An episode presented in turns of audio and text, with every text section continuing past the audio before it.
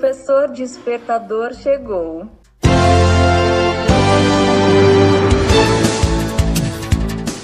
Olá, eu sou o professor Diante Vasconcelos e estou aqui para mais um podcast.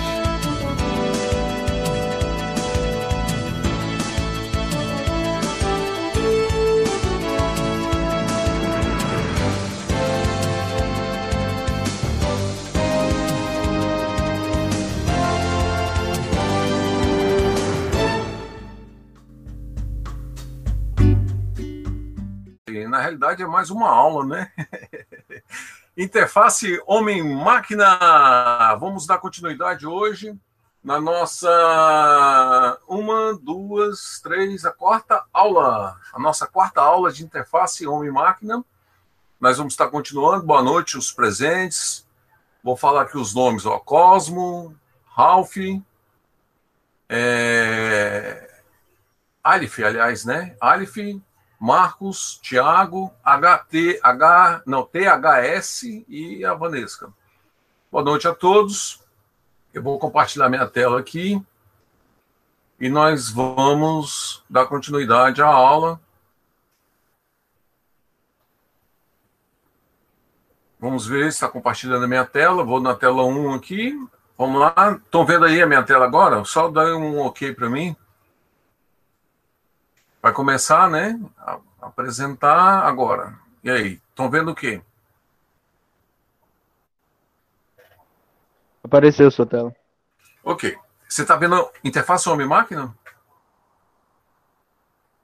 É isso? Isso.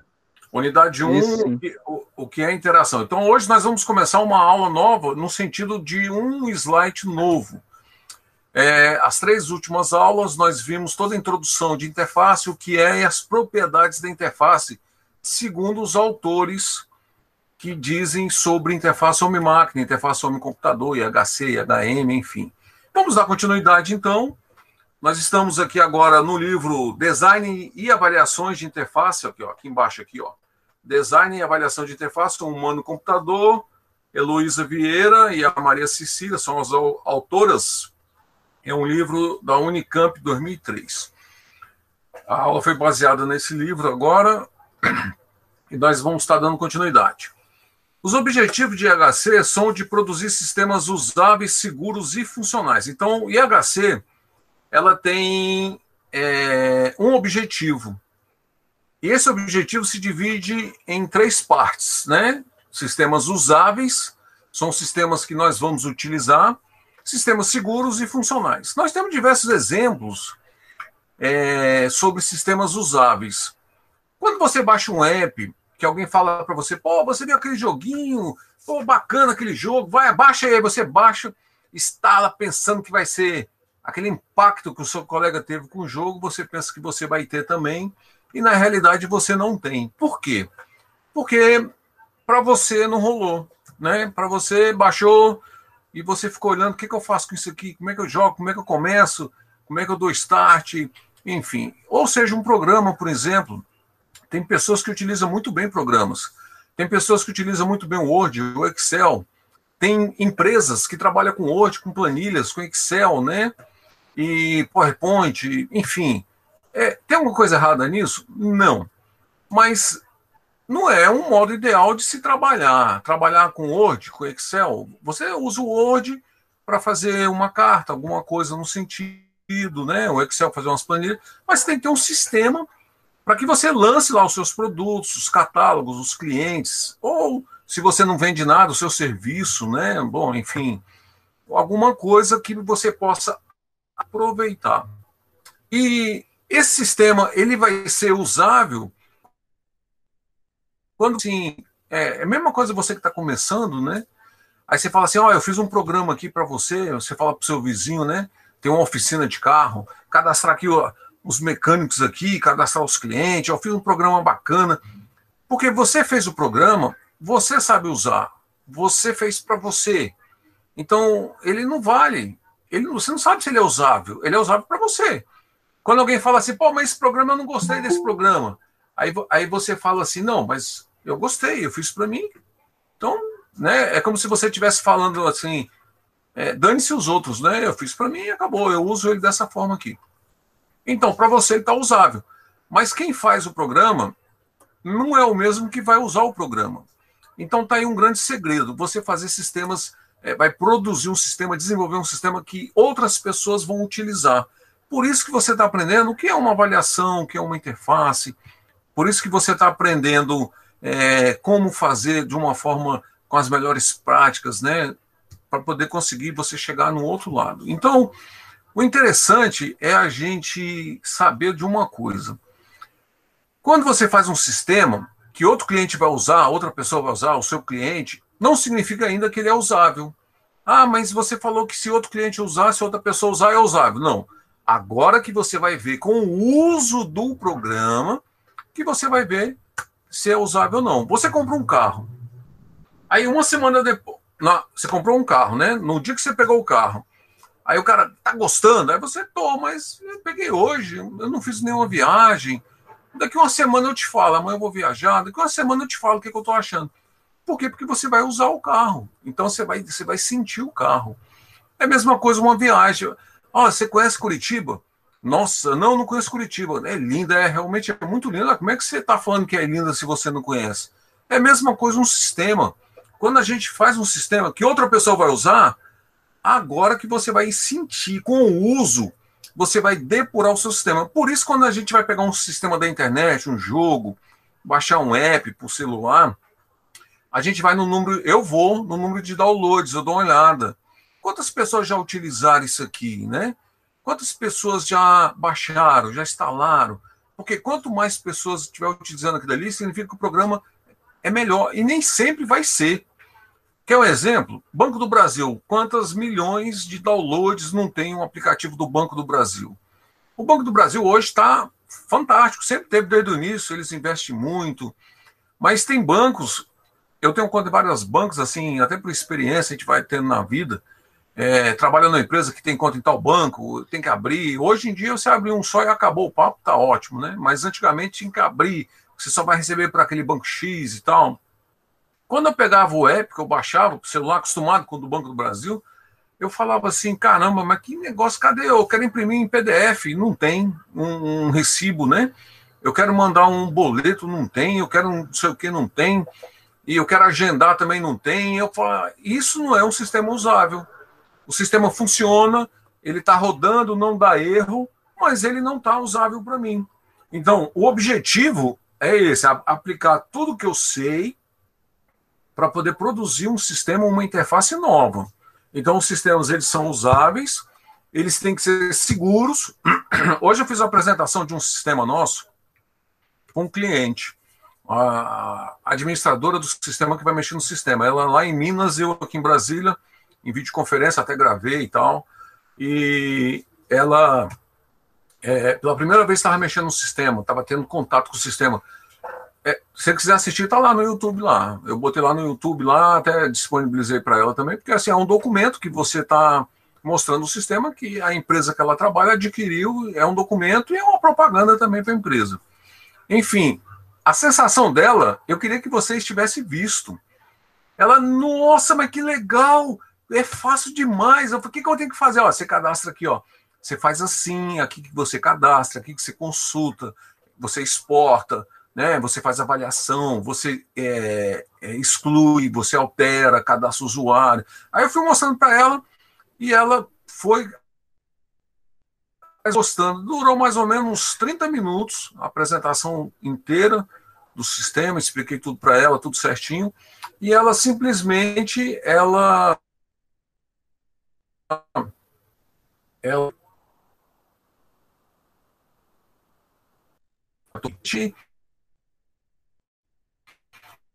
elogiando o sistema, com a interface.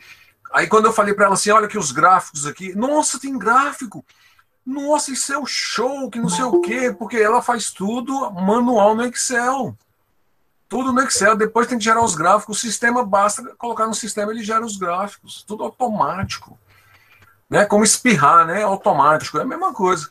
Então o sistema, ele se torna usável quando a pessoa que vai utilizar ele gosta atende, o sistema ele é bom quando ele atende, ele é seguro, Porque tem níveis de senha, de usuário. Se outra pessoa tentar entrar sem senha, não consegue acessar o sistema, mesmo tendo o endereço das aplicações, tendo os links, ele não vai conseguir, a não ser logando, a não ser com autorização, com permissão. Isso é um sistema seguro. E funcional. Funcional é como eu estou falando para vocês. Ela olhou assim e falou: caramba, mas que legal! O meu trabalho todo é desse jeito. Poxa vida, que legal! Eu estou amando, eu estou gostando, é muito fácil. Porque ela estava vendo no sistema toda a rotina de trabalho dela. Coisa que ela faz no Excel. Ela tem que tabular, fazer contagem, jogar isso no Excel. Ah, mas no Excel automatizado é nada. É nada. Empresa não trabalha com Excel. As empresas têm que ter um CRM, um ERP. E nós, na área de tecnologia, vamos desenvolver esses sistemas para esses usuários. Você pode trabalhar com design, com banco de dados, com teste, analista de requisitos, arquitetura. Você pode trabalhar numa série de áreas da tecnologia da informação na área de sistemas, que tem a área de infraestrutura, né? tem a área suporte, tem a área técnica. Então tem diversas áreas e cada uma dessas áreas tem os perfis de cada um dos trabalhadores, dos trabalhadores que vão estar trabalhando. Quem chegou agora, boa noite. Esses objetivos podem ser resumidos como desenvolver ou melhorar a segurança. Então, é, quando você entende que você vai fazer um sistema usável, seguro e funcional, o desenvolvimento dele você já vai canalizar, você já vai ter um objetivo que você tem que arrumar essas coisas. Com isso, você já está melhorando a segurança do seu sistema, você já está garantindo para a pessoa que vai usar que os dados que ele tem lá dentro, as informações que hoje em dia a empresa, o que, que a empresa tem? Informações, segredos. Quer um exemplo? Você descobre é, a cura da calvície, ou da Covid. Você descobriu, um cientista, trabalha num, num grande laboratório mundial, você descobriu e você escreve, documenta todos os seus testes, toda a sua pesquisa, é, os seus testes com humano, com animais primeiro, depois com humano, faz toda a documentação, joga isso num sistema, grava, joga no sistema lá. Tudo hoje é sistema. Se você observar, você vai no cartório ou, ou na justiça, entra, faz uma petição para o juiz, entra com uma ação, né, o advogado, você leva os documentos provando que você comprou algo, e comprou A e o cara entregou B, aí você chega na justiça lá, eles vão escanear tudo. Então, tudo aquilo ali, todos aqueles papéis, volta com os advogados, ou com você, se você tiver dado a entrada, vão voltar, porque escanearam tudo, isso foi para um arquivo, foi para um sistema que vai ficar disponível para o juiz olhar, dar o parecer, tudo isso digital. Acabou que montoeira de papel, arquivos cheios de papel, andando com carrinho no corredor, isso acabou. Voltando ao, ao ponto da calvície lá, do, da cura da Covid. Aí o cara documentou, jogou isso tudo no sistema. Vazou, hacks invadiram, roubaram a fórmula. Uma coisa que era para ele ganhar dinheiro em prol da, da, de toda a população, porque hoje em dia todo mundo está buscando a cura da Covid e está é, é, o desempenho é que seja tudo gratuito, mas na realidade tem alguém pagando. Os governos estão subsidiando isso. Do, dos Estados Unidos, do Brasil, da China, não sei de onde, estão juntando e cada um da Alemanha estão fazendo a sua. Mas isso vai para um banco de dados. Outro exemplo, Banco do Brasil, Caixa Econômica, né? Eu não estou fazendo propaganda do Banco do Brasil, não estou ganhando nada com isso, não. Mas todas as informações de todos os seus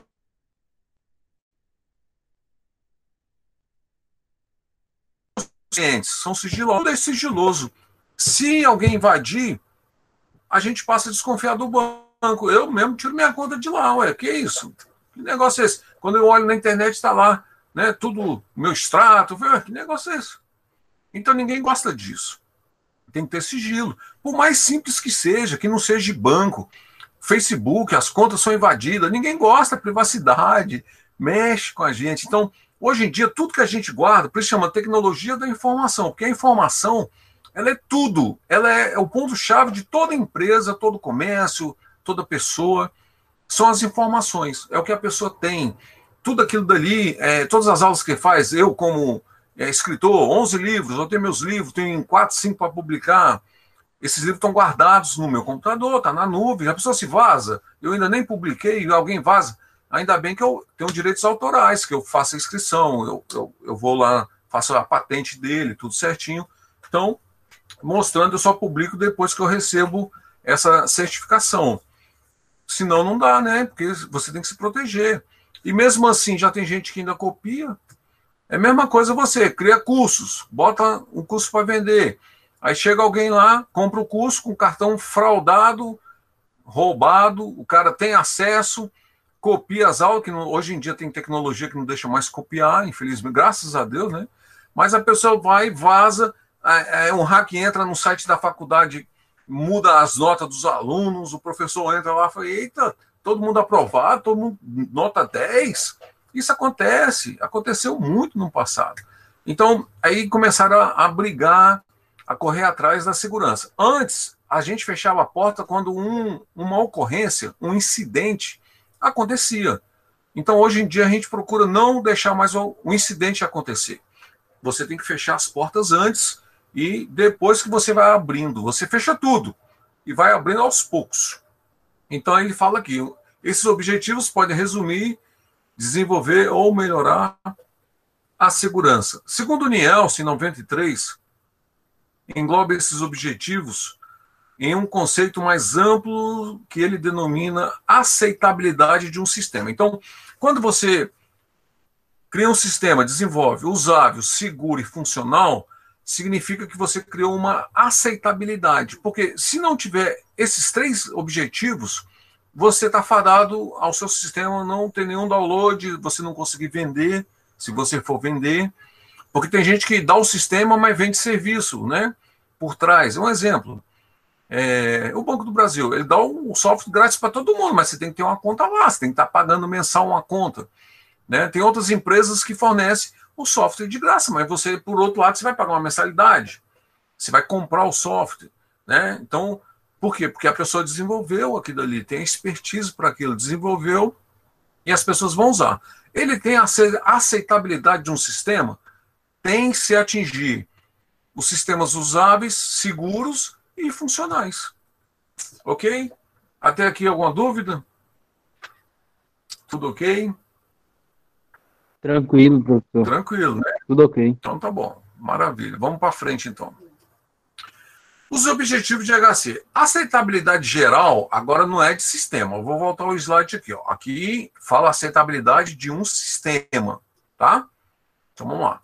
Aceitabilidade geral de um sistema é a combinação de sua aceitabilidade social. Mas, professor, aí você está indo longe demais. Aceitabilidade de sistema aceitabilidade geral, aceitabilidade social e sua aceitabilidade prática. Não, para, para, para que eu quero descer. Quatro aceitabilidade é como exemplo de aceitabilidade social. Então né, ele vai dar um exemplo aqui. Podemos mencionar os sistemas atuais de controle das portas de entrada de bancos, aquela catraca lá que tem nos bancos. Quando você vai entrar, você bota chave, celular, tudo que for de objeto de metal, coloca ali e passa na catraca, para eles verificar se você está com arma branca, arma de fogo, né? Se você oferece algum perigo, aquele negócio todo, porque se trata de um banco. As pessoas entram lá para assaltar banco. Então, hoje em dia, a segurança está acirrada. E as pessoas de bem acabam tendo que passar por isso. Então, essa é uma aceitabilidade social. Que é outro exemplo, quando você chega num prédio, alto. Ah, na IESGO. A IESGO tem as rampas. A IESGO tem a rampa para o cadeirante, tem elevador, tem rampa. Isso é aceitabilidade social. Apesar de serem benéficos socialmente, porque ele é benéfico evitar que o ladrão que está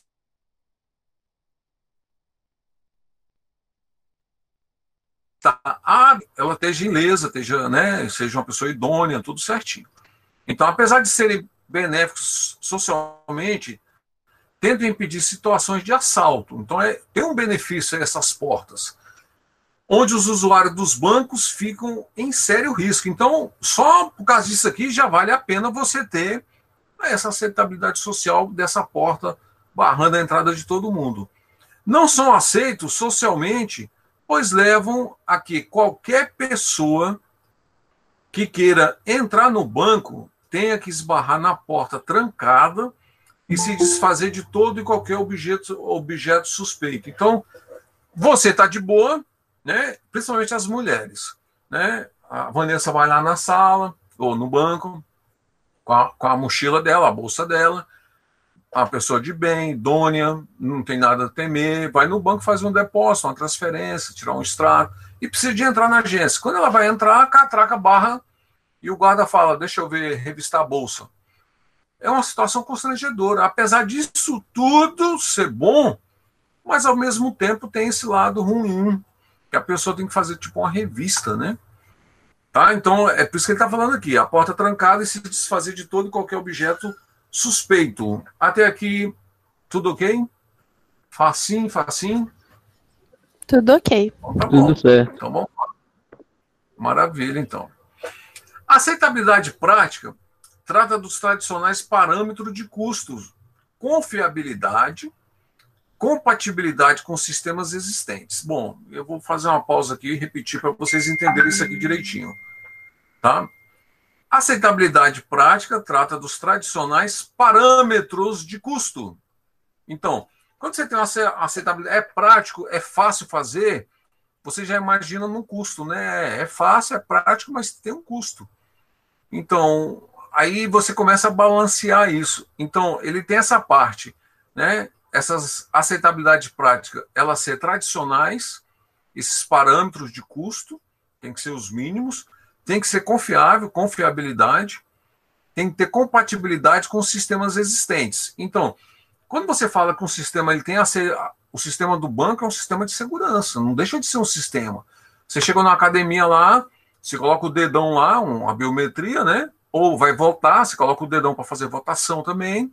Aquilo ali é um sistema de segurança, um sistema de identificação, que você é você mesmo e que você não pode refutar não era você, não, não foi eu que votei. Como não? A sua digital, outra pessoa no mundo tem a sua digital, já é comprovado cientificamente ao longo de muitos anos, não é coisa de 10 anos, é coisa de mais de 200 anos, vamos colocar aí 100 anos, que isso é comprovado, que cada um tem a sua digital. É, é como o coração, o batimento, o ritmo. Todo mundo tem coração e bate, graças a Deus. Mas o ritmo, cada um tem o seu ritmo. A íris de cada um tem a sua íris, cada um tem a sua personalidade. Ah, eu sou igual a fulano. Não, você pode ser igual no modo prático. Aceitabilidade prática, todo mundo. Ah, a pessoa que é educada é igual a outra pessoa educada. Isso é normal, isso é aceitável. Então, quando ele fala aqui que você tem aceitabilidade prática desse sistema, seja de segurança, identificação ou sistema de tecnologia da informação, como o caso dos programas, os apps, mobile, né? Então, você consegue é, ter esses parâmetros de custo, confiabilidade e a compatibilidade com sistemas existentes. Sistemas existentes são sistemas que nós vivemos. Nós temos o meio ambiente, nós temos leis de trânsito. Você tira a carteira do motorista, você tem que saber dirigir no trânsito, você tem que respeitar o trânsito. Tem sinal para separar, tem um pedestre, tem velocidade, placa, tem um monte de coisas que você aprende e tem que mostrar que você sabe para você tirar a carteira, senão você nem tira. Não é só dirigir. Então, é um sistema de trânsito. Então, é, a gente está envolvendo diversos sistemas. Sistema de cobrança bancária. Né? O cara emite um boleto, todos os bancos já sabem que aquele boleto lá é quem é você, quem é que vai pagar, quanto, para quem vai o dinheiro, qual banco. Sabe tudo. Por quê? Porque é um sistema. Está tudo ali em volta, ali tudo gera necessidade. Tem um sistema de polícia, sistema de Secretaria de Segurança Pública, tem o sistema de saúde. O SUS é um sistema de saúde, tá? Então, e ele tem é, compatibilidade com os sistemas existentes. Pode não ter nenhum sistema implantado, e você vai implantar, mas nós temos uma, uma ética, um modo de vida, e esse sistema tem que se adequar a essas coisas. Numa empresa, o sistema tem que adequar às rotinas das pessoas, o que elas fazem. Uma empresa como a, a Vanessa deu o exemplo semana passada, ela trabalha no cartório, estava em uma área, foi para outra área, e a mudança de, de, de, perfil, né, de profissional ali, há uma mudança de, de capacidades, de técnicas. Por quê? Porque onde ela estava, trabalha de um jeito, onde ela vai, trabalha de outro. Se tiver dois sistemas, ou um, o sistema vai agir que atenda esses dois perfis. Não interessa se é Vanessa, se é o Ednilton, se é o Tiago, se é o Jonathan, se é o Gustavo, não interessa. Não interessa é o perfil. Quem está ali naquele momento é aquele perfil. Ah, eu sou o gerente do banco, então eu, eu acesso um monte de coisa, porque o perfil de gerente faz isso. Eu sou caixa, o meu perfil é de caixa. Né? Eu sou mecânico, Zé Orelha. O, não que o mecânico seja Zé Orelha, mas assim, o perfil daquela pessoa é baixo. Ou seja, cadastra, não pode excluir, não pode ver as coisas, só cadastrar. Então é um perfil operacional. Tem um perfil técnico que faz uma coisinha a mais. E tem um perfil de gerência que faz tudo que os outros não fazem. Inclusive, o gerente vai olhar para todo mundo, vai olhar se está fazendo certo, como está fazendo, de que maneira, né? É, como também da categoria denominada Use Fitness, tá? Então, essa Use Fitness são as, as aceita, aceitabilidades. A gente vai ver isso aqui na frente, ó. ó. Use Fitness refere-se ao sistema poder ser usado para atingir um determinado objetivo. Um sistema de jogo, ele tem que servir para entreter, jogar. As pessoas têm que ficar alegres, não triste, angustiada. E o sistema de hoje em dia deixa a gente chateado, né? O, o, você vai usar um sistema que ele não funciona. Eu tenho, eu tenho um, um assim, eu, eu penso rápido, né? Todo mundo pensa, né? Hoje em dia você você está fazendo, eu faço três, quatro coisas ao mesmo tempo. Então tem hora que eu estou atendendo um cliente no WhatsApp, eu estou com outro no outro chat, eu estou abrindo o um e-mail, eu estou olhando o sistema, estou cadastrando um cliente. É, então o computador é mais lento que eu. Aí eu, isso me acaba, porque ele não corresponde à minha altura. Tem que ser um computador bom, rápido, esse vai ficando antigo, vai, vai ficando devagar, ficando lento. Eu trabalho com dois computadores, um que tem dois monitores. Por quê? Porque não dá conta. É muita coisa. Você começa a abrir o Word, Excel, o sistema, tudo na nuvem. E o, o sistema na nuvem é legal porque a, o processamento é na nuvem. Não é aqui. Agora, um sistema que eu instalo no meu computador, aí é local. Tudo vai processar o banco de dados local. Tudo é local. Mas um sistema na nuvem, um sistema web, o app, o app, quando você instala no celular, ele é local.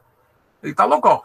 A conexão dele ainda pode estar, o banco de dados dele lá na nuvem, né? Por exemplo, você instala um aplicativo do banco, ele está aqui no seu computador, o aplicativo, está rodando no seu, no seu celular. Mas está acessando o banco porque as contas estão lá. Não está no meu, no meu celular. Fica armazenado, tem um banquinho pequeno? Tem. De repente, se tiver offline, eu consigo entrar lá e ver o último extrato que está disponível, que eu vi ontem, por exemplo. Tem hora que você nem tem que estar online até para você acessar, porque até o login é online. Eu só estou dando um exemplo para vocês. Tem aplicativo que você loga, você pode estar no modo avião você vai logar. Aí, essa conexão é local. Aí você já começa a imaginar essas coisas. Então, ele está falando aqui, ó, os ifines refere ao sistema poder ser usado para atingir um determinado objetivo. Um sistema que eu tenho na empresa CRM, né, o controle de usuário, né, o usuário foi atendido, pós-venda, né, aquele controle, o contrato novo, o valor. O sistema permite eu fazer isso? O objetivo dele é esse? É. Agora ele é simples, é, mas ele está fazendo o objetivo dele. Eu posso querer mais funcionalidades que o sistema não tem e eu precisar de contratar um outro sistema, por exemplo, ou desenvolver outro sistema.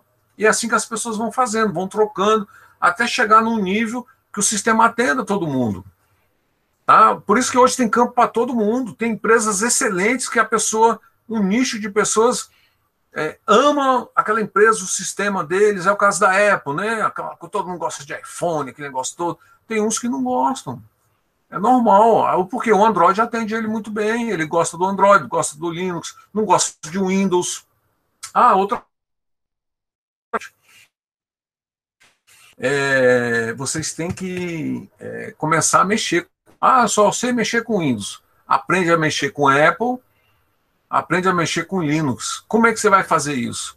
Ah, eu vou ter que instalar, comprar um computador. Não, instala máquinas virtuais. Tem no YouTube vários tutoriais lá, o pessoal ensinando a instalar, baixar o VirtualBox. Instala, o VirtualBox ele tem para Mac, ele tem para Linux, ele tem para Windows.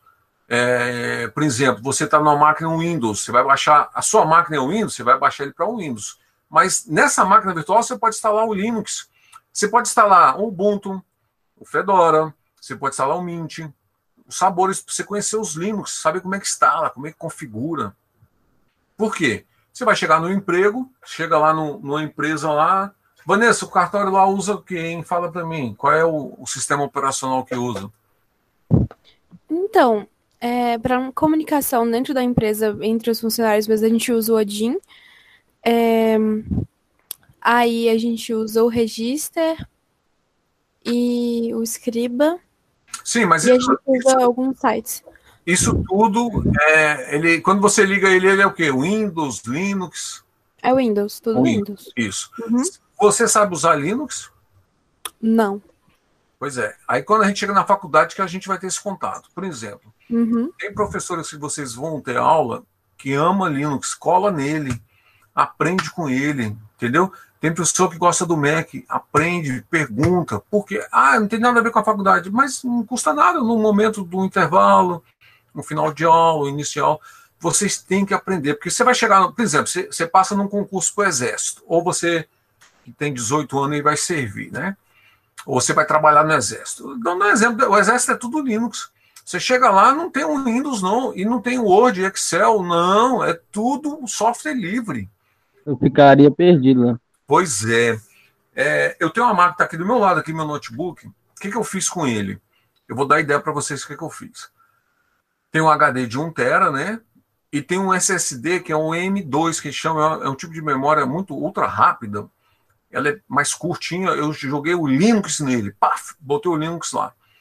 Simplesmente com o Linux, é, inicia, eu tenho o Linux na minha máquina. Por quê? Porque tem, tem programas que eu uso, tem coisas que eu faço que eu preciso do Linux. E o Linux é, é muito seguro, muito rápido, e ele é mais confiável que o Windows. O Windows é bom, excelente. Tem coisa que eu só uso no Windows, não tem jeito. E na máquina que eu estou aqui, vocês estão vendo, é um Mac, ó. Essa máquina aqui é um Mac de mesa. Eu tenho um outro notebook também Mac. O que, que eu faço? Eu vou mostrar para vocês aqui. Ó. Vou... vocês estão vendo minha tela aí, não estão? Tá, sim. Então, deixa, deixa, eu pegar aqui o. Deixa eu achar ele aqui, que eu não estou achando ele aqui. Aqui. Ó, VirtualBox. Ó, eu, vou, eu vou acionar ele aqui. Ele vai, ele vai abrir. Ele a minha máquina tem um Mac. Eu baixei o VirtualBox para o Mac. Mas dentro dele eu tenho o Linux e tenho o Windows. E fora dele eu tenho minha máquina Mac. É uma coisa fantástica. Por quê? Porque tem hora que eu tenho que desenvolver. Eu não quero ir para minha máquina de Windows, porque eu estou na nuvem, eu estou fora do escritório, eu não estou com meu notebook. Meu notebook tem tudo. Aqui, ó. Eu tenho o Windows XP. Ô, professor. Oi. Professor. Oi? Mas funciona mal, como se tivesse mexido tem nenhum Linux mesmo? Sim, normal. Aqui, ó. Eu aqui, ó, nessa máquina do Mac, eu só tenho ela, ó. Eu só tenho, ó, o Windows 10, o Windows 10, ó, tudo isso aqui é para teste, ó. Dois Windows 10. Tem XP, Windows 7 e Windows 8. Aí eu, eu inicio ela aqui, eu não vou iniciar agora. Legal. Não, é, é fantástico. Eu vou fazer o seguinte com vocês. Eu vou ligar meu notebook, porque no meu, no meu notebook eu tenho o Linux. E vou fazer a transmissão do Linux para vocês verem como é que é. é mesma, aí, para quem olha assim, é a mesma coisa. Olha, eu estou no Mac, eu não estou no. Vocês estão vendo aqui embaixo, aqui, a minha barra aqui embaixo? Estão vendo? Tá. Então, você já, com essa barra aqui, uhum. você, já vê, você já vê que eu estou no Mac. Eu não estou numa máquina, numa máquina Windows. É, eu estou me exibindo, gente? Não. O que eu estou falando para você é o seguinte: aprenda a mexer com os melhores sistemas operacionais. Aprenda com Ubuntu. O Linux Ubuntu é o mais fácil. O Mint, ele é baseado no Ubuntu, é o mais fácil que tem. Ah, mas eu não sei usar. Vai lá no titio YouTube, fala assim, instalar Linux, é, Mint, Ubuntu no máquina virtual. O que você tem que entender é uma coisa, a terceira vez que eu vou falar isso. A sua máquina é Windows? É. Então você vai baixar o VirtualBox para o Windows, porque você vai instalar na sua máquina. Agora, dentro do. Ele vai simular uma máquina virtual para você e você vai abrir a janela, tudo lá dentro que você fizer é o Windows. Gente, eu desenvolvo sistema. Tem sistema de cliente que ainda está em XP. É tipo a galera. É tipo a galera que baixa emulador de Android para computador. É, é, você vai emular uma máquina. Por isso que chama máquina virtual. É, hoje em dia, uma grande empresa, por exemplo, na minha empresa, eu tenho um servidor que eu, eu, eu hospedo os meus sistemas, não meus sites, os sistemas, que são sistemas web, os apps, eu hospedo nessa máquina e as, as hospedagens eu faço nesse servidor no Canadá. Então eu tenho uma largura de banda boa, tem vários recursos. E essa empresa no Canadá, ela virtualiza um servidor para mim. Ou seja, o servidor não é uma. Ele tem um servidor parrudo lá, uma máquina física que você olha, você pega na máquina, você vê a máquina, você tem um botãozinho de ligar, desligar, tem teclado. Mas ele virtualiza uma máquina muito parruda, ele cria três, quatro, cinco, seis máquinas. E essas máquinas ele vai vendendo. É o que a gente chama hoje de. É, você já viu falar em hospedagem compartilhada, hospedagem dedicada? É isso. A compartilhada é uma conta, é tipo um, um condomínio, um prédio. 10 apartamentos. Aí você vai ter um prédio com 10 apartamentos. Está compartilhado o espaço do prédio. Não é um prédio com um apartamento só, como uma casa, uma mansão. Você olha para uma mansão uhum. assim, você fala, caraca, que mansão grande. Cabe 10 apartamentos meu aqui dentro. Por quê? Porque a mansão ela é ela é dedicada ao espaço, entenda isso. É uma hospedagem dedicada. E um prédio com 24 apartamentos, com 50 apartamentos, com 100 apartamentos, é compartilhado. O espaço é pequenininho para todo mundo. E ali cabe todo mundo ali dentro. É a mesma coisa a hospedagem. É a mesma coisa você ter o Windows, uma máquina Windows, uma máquina Linux, e você dentro dela botar um Windows para usar. Porque o que acontece? É como eu falei para vocês, eu tenho sistemas em XP, Windows 7. É, é o mesmo sistema, ele funciona para o 7, para o XP. Só que eu tenho que ter uma máquina XP para fazer dentro do XP para que ela funcione os sistemas em XP. O cliente não tem o Windows 7, ele tem o XP. Eu vou fazer o quê? Vou dar um tiro nele? Vou, ah, só vai funcionar se for XP. Se for o Windows 7, o Windows 10. Não. Cara, paciência. Eu tenho um sistema ainda em Clipper, só que eu não dou mais assistência. E eu acho que eu nem lembro mais mexer com Clipper. Então, assim, tem mais de 20 anos que eu não dou manutenção em Clipper. Mas eu, eu chego lá no cliente, o cara ainda está usando o Clipper. Eu, cara, vamos mudar esse sistema mas tá bom, para que, que eu vou mudar? Nunca te chamei, nunca deu problema. Aí tem, vai, eu falei, mas vai ter uma hora que você vai precisar de memória, vai ter uma hora que você vai precisar. Quando eu precisar, eu te chamo. E o cara, há uns cinco, acho que uns cinco anos atrás, ele me chamou. Mas não para trocar o sistema, para arrumar lá, que ele travou, eu, me chamou para dar uma manutenção, limpar e tal. E anos, uns 10 anos que não chamava, eu morri de rir. Eu falei, pô, eu fiz um sistema tão bom. Ele, cara, o sistema é bom. Falei, cara, mas o Windows também é bom. Bota um XP aqui, você vai rodar um sistema, uma interface gráfica. Porque em, em Windows em DOS, como eu estou falando do clipe, é em DOS. Ele, a interface dele é estruturada, é texto, é modo texto, não é modo gráfico. Como você está vendo aqui a minha tela. Isso aqui é gráfico. Esse Adobe Acrobat aqui, ele é, ele é gráfico. Ou, é design, é gráfico, né? não é texto. Tem texto nele? Tem. Mas é diferente. Eu uso o mouse, ó ele tem os ícones. Em, em, modo DOS não tem ícone, não. Não tem, não. Você navega com o teclado, descendo a setinha, subindo a setinha, dando enter para entrar, ESC para sair. Você pode até usar o mouse, uma coisa estúpida. O mouse não sai de dentro da caixa. Ele não navega por toda a tela desse jeito. Ele fica preso ao menu aqui, ó. Se eu abrir em ferramenta aqui, ele vai ficar preso aqui, só essa área aqui. Então, assim, é horrível, horrível. Então, eu estou falando isso para vocês como dica, que vocês estão no segundo semestre. Aprendam, porque você vai chegar num lugar que você vai trabalhar que as pessoas não sabem que você. Aí você sabe mexer com Linux? E ó, eu vou falar uma coisa para vocês: vocês vão achar difícil. Vocês não vão achar fácil. Vai ter gente que vai conseguir com mais facilidade, outros com mais dificuldade, porque você está acostumado com o Windows. O Windows, você tem quantos anos? 20? Tem quantos anos você mexe com Windows? 8? 10 anos? 7 anos? mas só com Windows. O Windows, então, você domina. E tem algumas dificuldades, mas consegue mexer. consegue. O Linux é diferente. O Mac é diferente. Instalação, configuração. Você entra aqui no meu, ó, no gerenciador de arquivo, ó, ele é diferente. A tela dele é totalmente diferente. Não tem nada a ver com o Windows. É. O Windows tem coisa fantástica que o Mac não tem, que eu sinto falta demais, demais. No, no, no Windows, por exemplo, a interface, você vai abrir um arquivo. Antes de você abrir, você roda o arquivo, você manda abrir, ele abre e você vê o que, se é aquele arquivo que você quer. No, no, no Linux não faz isso e nem no Mac você faz isso. Então tem coisas que no Windows é fantástico, bom de mexer, facinho. E tem coisas difíceis. E tem coisa que é muito mais fácil nos outros. Agora, quer segurança? Linux e Mac. Mac é o mais seguro que tem também. O Windows não é tão O seguro. Linux é muito usado. O Linux? O Linux é muito usado por hacker, por exemplo, né, professor? É, mas é usado, porque o hack, você tem um hack do bem e um hack do mal. Mas assim, ele é usado mais em, em é, ciência, é, de, de pesquisa de tipo inspetor, é, tem um nome que fala, eu, eu vou lembrar o nome e vou falar para vocês depois. É aquela pessoa, é aquele investigador que vai atrás quando uma pessoa morre, ele vai atrás, é, é tem um nome que dá, é, ciência. Tipo um perito. É um perito, é, é, mas não é o nome que eu estou querendo lembrar, não. É, aí o Linux você usa ele porque ele tem diversas ferramentas que os outros não têm. É o Linux que tem. Então tem coisas que o Mac tem, muito bom, que o Linux não tem. E hoje a maioria das coisas você tem para os três. Então, por exemplo, eu gravo tela, eu gravo vídeo, eu gravo meus cursos, minhas aulas. Eu uso o mesmo aplicativo para os três. O Zoom tem para Mac, para Linux e para Windows e é praticamente igual. O que muda é pouquinha coisa. A, inter, a interface aqui ó, do Mac, ó, eu fecho ela no lado esquerdo. No Windows é do lado direito. Lá direito você fecha, que você minimiza, maximiza, aqui é, aqui é o contrário.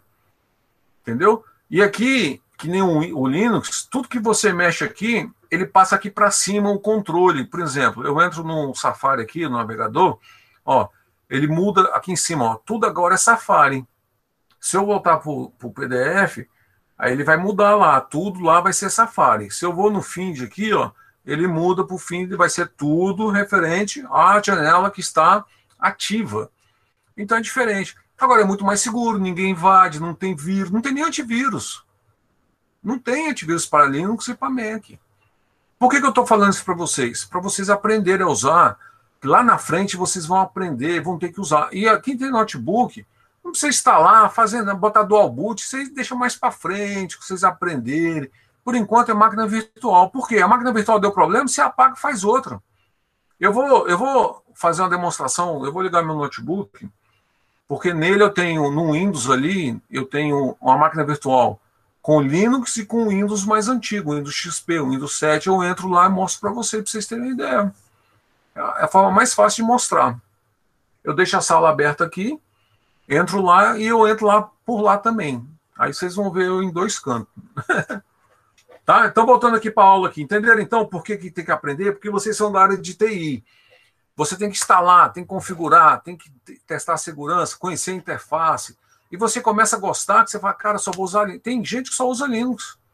Eu tenho aluno lá na sala, lá hoje, oitavo semestre, quando chegou na faculdade, não sabia nem que era Linux. Hoje domina. Sabe Linux de cor salteado, só usa Linux. E você bate papo com ele assim, uma pessoa que você tem conhecimento. Você olha assim, pô, que bacana. Você pergunta as coisas, o cara sabe responder. Não, isso aqui você faz assim, esse comando, que o Linux dá comando em shell. Não é que nem o Windows que você vai dando comando. O, o Linux tem muita coisa, você dá comando, mas antigamente, para você usar uma USB, você tinha que montar né, a porta. Você vai usar um disquete, você tinha que montar, desmontar. Hoje em dia não é mais assim. Já tem, tá mais ou menos que nem o Linux, que nem é aqui no meu no Mac aqui, que o Mac antigamente também tinha que montar também. Então facilitou muito a vida do usuário. Então hoje você usa de uma forma muito legal. Eu tenho aqui no Mac, ó, eu tenho um Word aqui embaixo. Vocês estão vendo Word, Excel, PowerPoint, ó. Ele tem aqui, ó. Ó, tá aqui. É, é da Microsoft.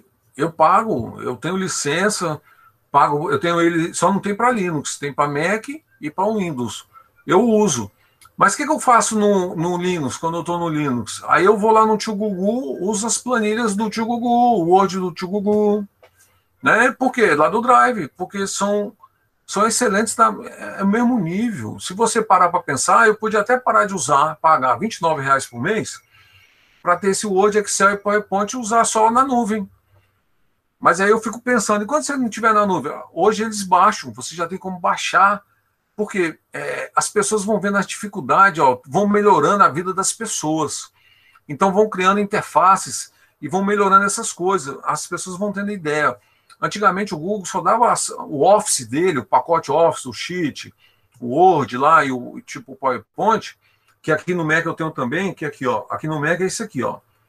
Não sei se vocês estão vendo aí, ó. ó esse aqui é a apresentação, esse é compatível com Excel e esse aqui é compatível com Word.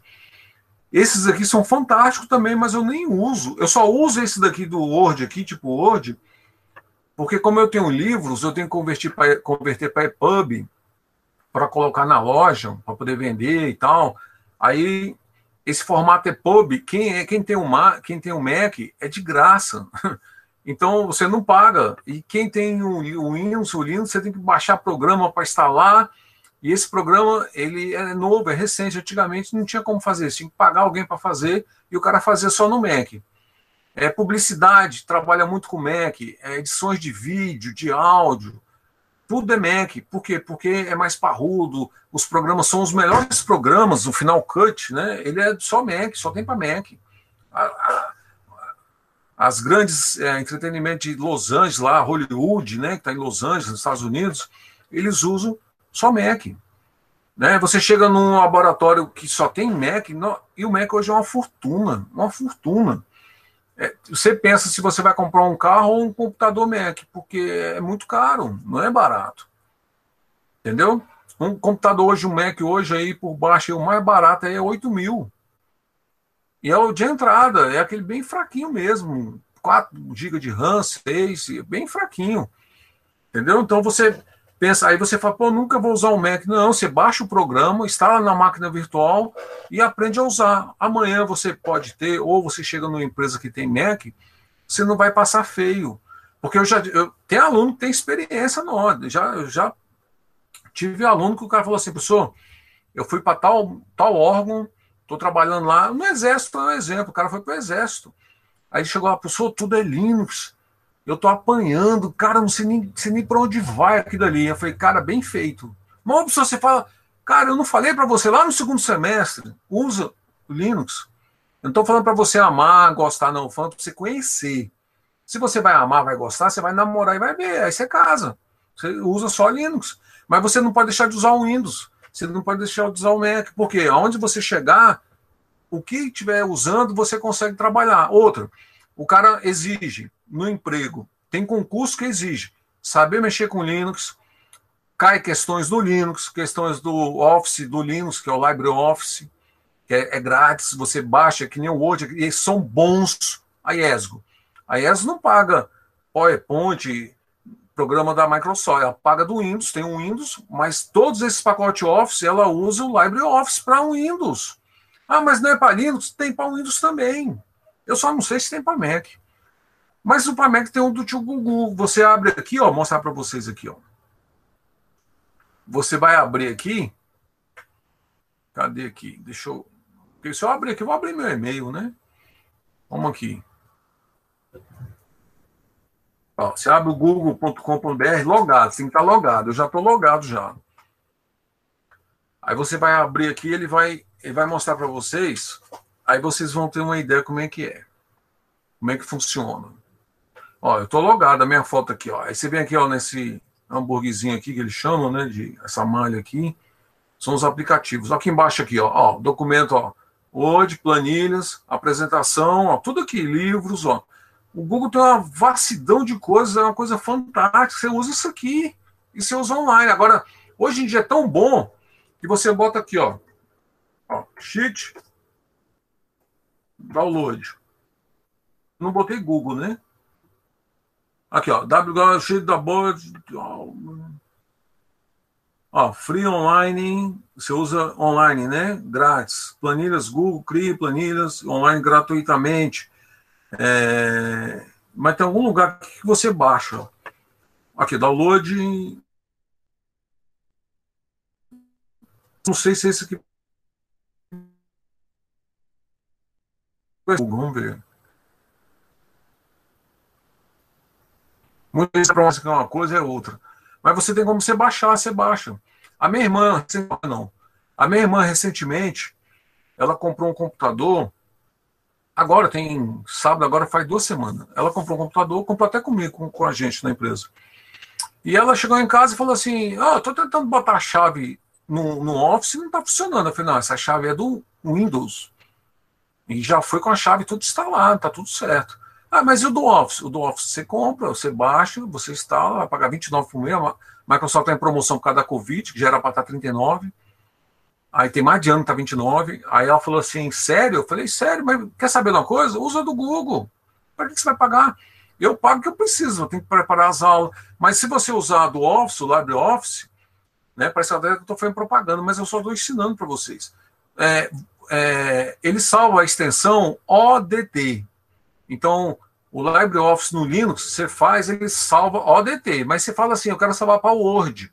Aí ele pergunta, 2003, 2007, 2016, ah, eu quero o último, DocX. Ele instala e você abre no Word. E hoje em dia, o Word está abrindo DocX sem converter. Abre até PDF. Então, assim, cara, tá... Por quê? Porque esses fabricantes foram melhorando, aperfeiçoando ao longo do tempo esses aplicativos. Porque eles viram que eles têm como cobrar de outra forma. Então, o Google hoje tudo é grátis, mas cobra uma série de coisas. Você sabe aquele os, os, os apps né, que a gente usa, a gente chama API. Você usa uma API para olhar uma localização no seu GPS, no seu celular, é, num determinado aplicativo, né, por exemplo, assim, no iFood. O iFood, você faz um pedido de um, de um lanche, um, uma comida, uma janta, um almoço, o cara vem entregar, você vê ele vindo, tal, aquilo ali tem um APIzinho por trás, acessando o Google, e a empresa está pagando por aquilo ali. O Google cobra, mas o Google varrou, varreu toda a terra. Onde você imaginar, ele foi com o carrinho dele, filmando, mapeando, olhando os, né, tirando toda a parte. Hoje você vê lá, você vai viajar, você entra lá no Google, no Street View lá, e você olha, ah, eu vou para Patagônia, Argentina, né? Eu gosto de viajar de moto, eu vou lá viajar, aí eu dou uma olhada. Essa, essa estrada tá de terra, tá asfalto, como é que é hippie, é o quê? Aí eu vou lá e olho. E lá no Street View eu olho qual foi o ano daquela que passou o carro ali do, do Google ali, filmando aquilo ali, para saber se tem muito tempo. Ah, foi 2013. Então teve muito, sete anos, teve muita mudança. Pode estar tá asfaltado, pode estar tá cheio de buraco. Então você vai tendo, vai tendo essas facilidades. O Google varreu a terra toda e cobra por isso, é. Não é justo? É justo. Então tem coisas que o Google é, é, é grátis e tem coisa que não é. Por exemplo, a IESG paga por funcionário que acessa a, o domínio da Google pelo e-mail institucional. Na empresa também, a gente também paga por funcionário. Por quê? Porque tem ferramentas excelentes. Você paga pelo Windows, vale a pena pagar. Você compra um computador hoje, ele vem sem nada. Tem, tem, tem fabricante que bota o Linux, que é grátis, e não cobra a licença do Windows, porque fica mais barato o computador. Mas você compra ele, você vai lá no Ponto Frio, nessas lojas que tem vende pronto, né? Computador já, notebook. Eu digo pronto porque notebook é pronto, mas tem, tem loja que você vai e monta o computador, né? Então você vai no Fujioka, aí você fala lá, pô, essa máquina é muito boa, por que ela tá barata? Quando você vai ver, é Linux. Não, e o cara fala, essa máquina aqui tá X, X, X, X, porque tem Linux se você não se incomodar, eu falei, não, mas aí eu não me incomodo, boto o Windows também, aí eu compro a chave. Então você compra a chave e coloca o Windows lá. Mas a chave do, do, do Windows, ela hoje em dia, a faixa média dela é 260 reais. O Windows 10 Pro. Né, valendo real. Então, assim, não é barato. Então, o Windows é grátis. E você vai usar o Windows pirata? Não, hoje em dia não precisa mais piratear. Ele deixa você instalar e usar só que as funcionalidades são reduzidas. Porque o fabricante viu que era besteira ficar como antes. O cara dava um jeito, porque o Windows antigamente parava. Sem chave ele funciona e para. Pum! Você não acessa mais. Ele entra na chave no lugar para você botar a chave para continuar usando. Hoje em dia, não. Você, não pode mais minimizar, você não pode fazer um monte de coisa lá que ele não permite por causa do, dos recursos.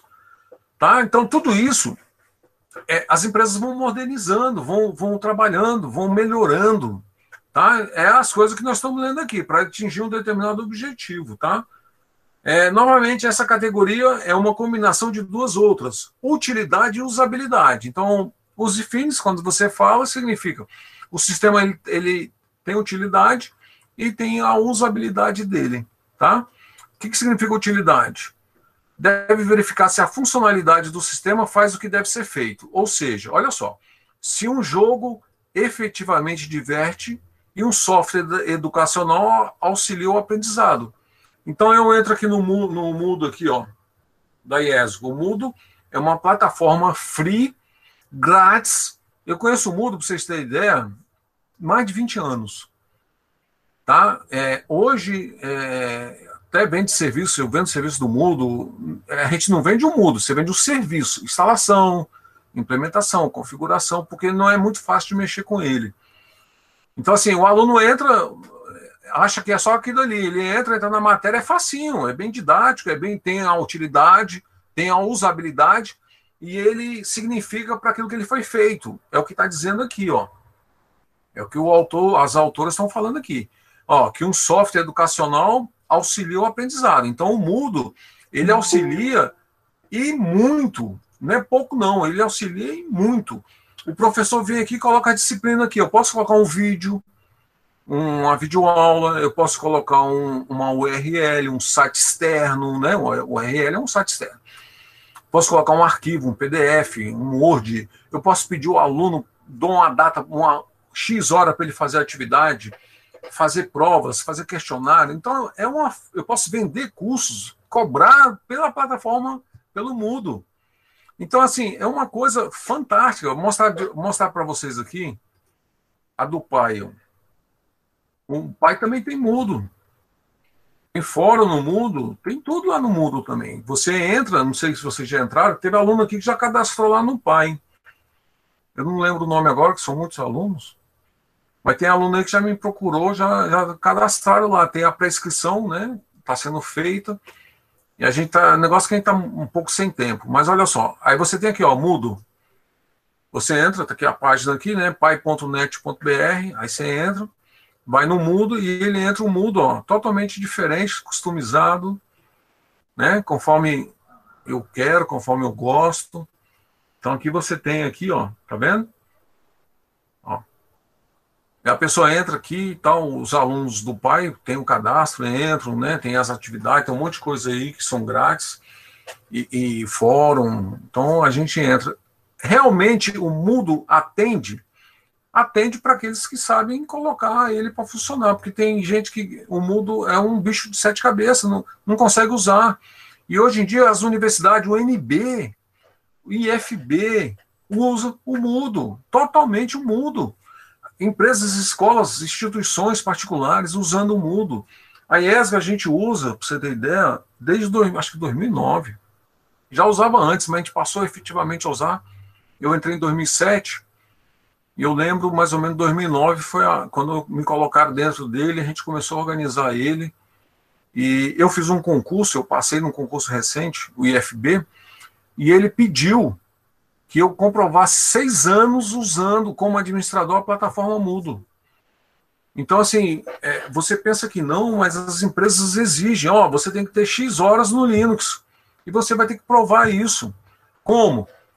É só perguntando e você falando que sabe? Se você mentir é pior. Se o cara falar para você, ah, aqui a gente mexe com Linux, tem algum problema? E você fala assim, poxa, eu não sei mexer com Linux, é mais bonito. E você fala assim, mas tem como eu aprender? Eu, é, tem, dá tempo, porque eu, eu, eu aprendo rápido. Quando o cara vê isso em você, geralmente a pessoa te dá até uma chance, falando, então você corre atrás e já chega aqui segunda-feira sabendo o básico. Não, não, hoje é quarta-feira, dá tempo.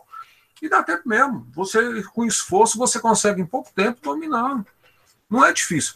Bom, eu falo porque assim, quem é de TI e já está em TI, até por causa ter as facilidades de mexer com o sistema, né? O pai, a mãe chega falando, ah, mexe aqui no meu celular, porque pensa que você está fazendo faculdade, né? Aí pensa que você vai consertar computador, né? Que você vai ficar arrumando as coisas do computador, arrumando impressora que não quer imprimir.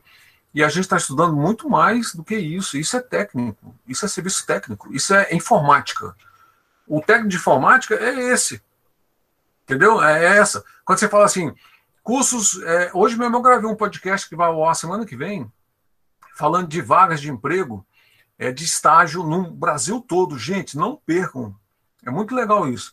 E tem. Você pode fazer estágio estudando, fazendo nível superior, você tem um determinado estágio. Eu vi estágio lá até dois mil reais. Muito bom.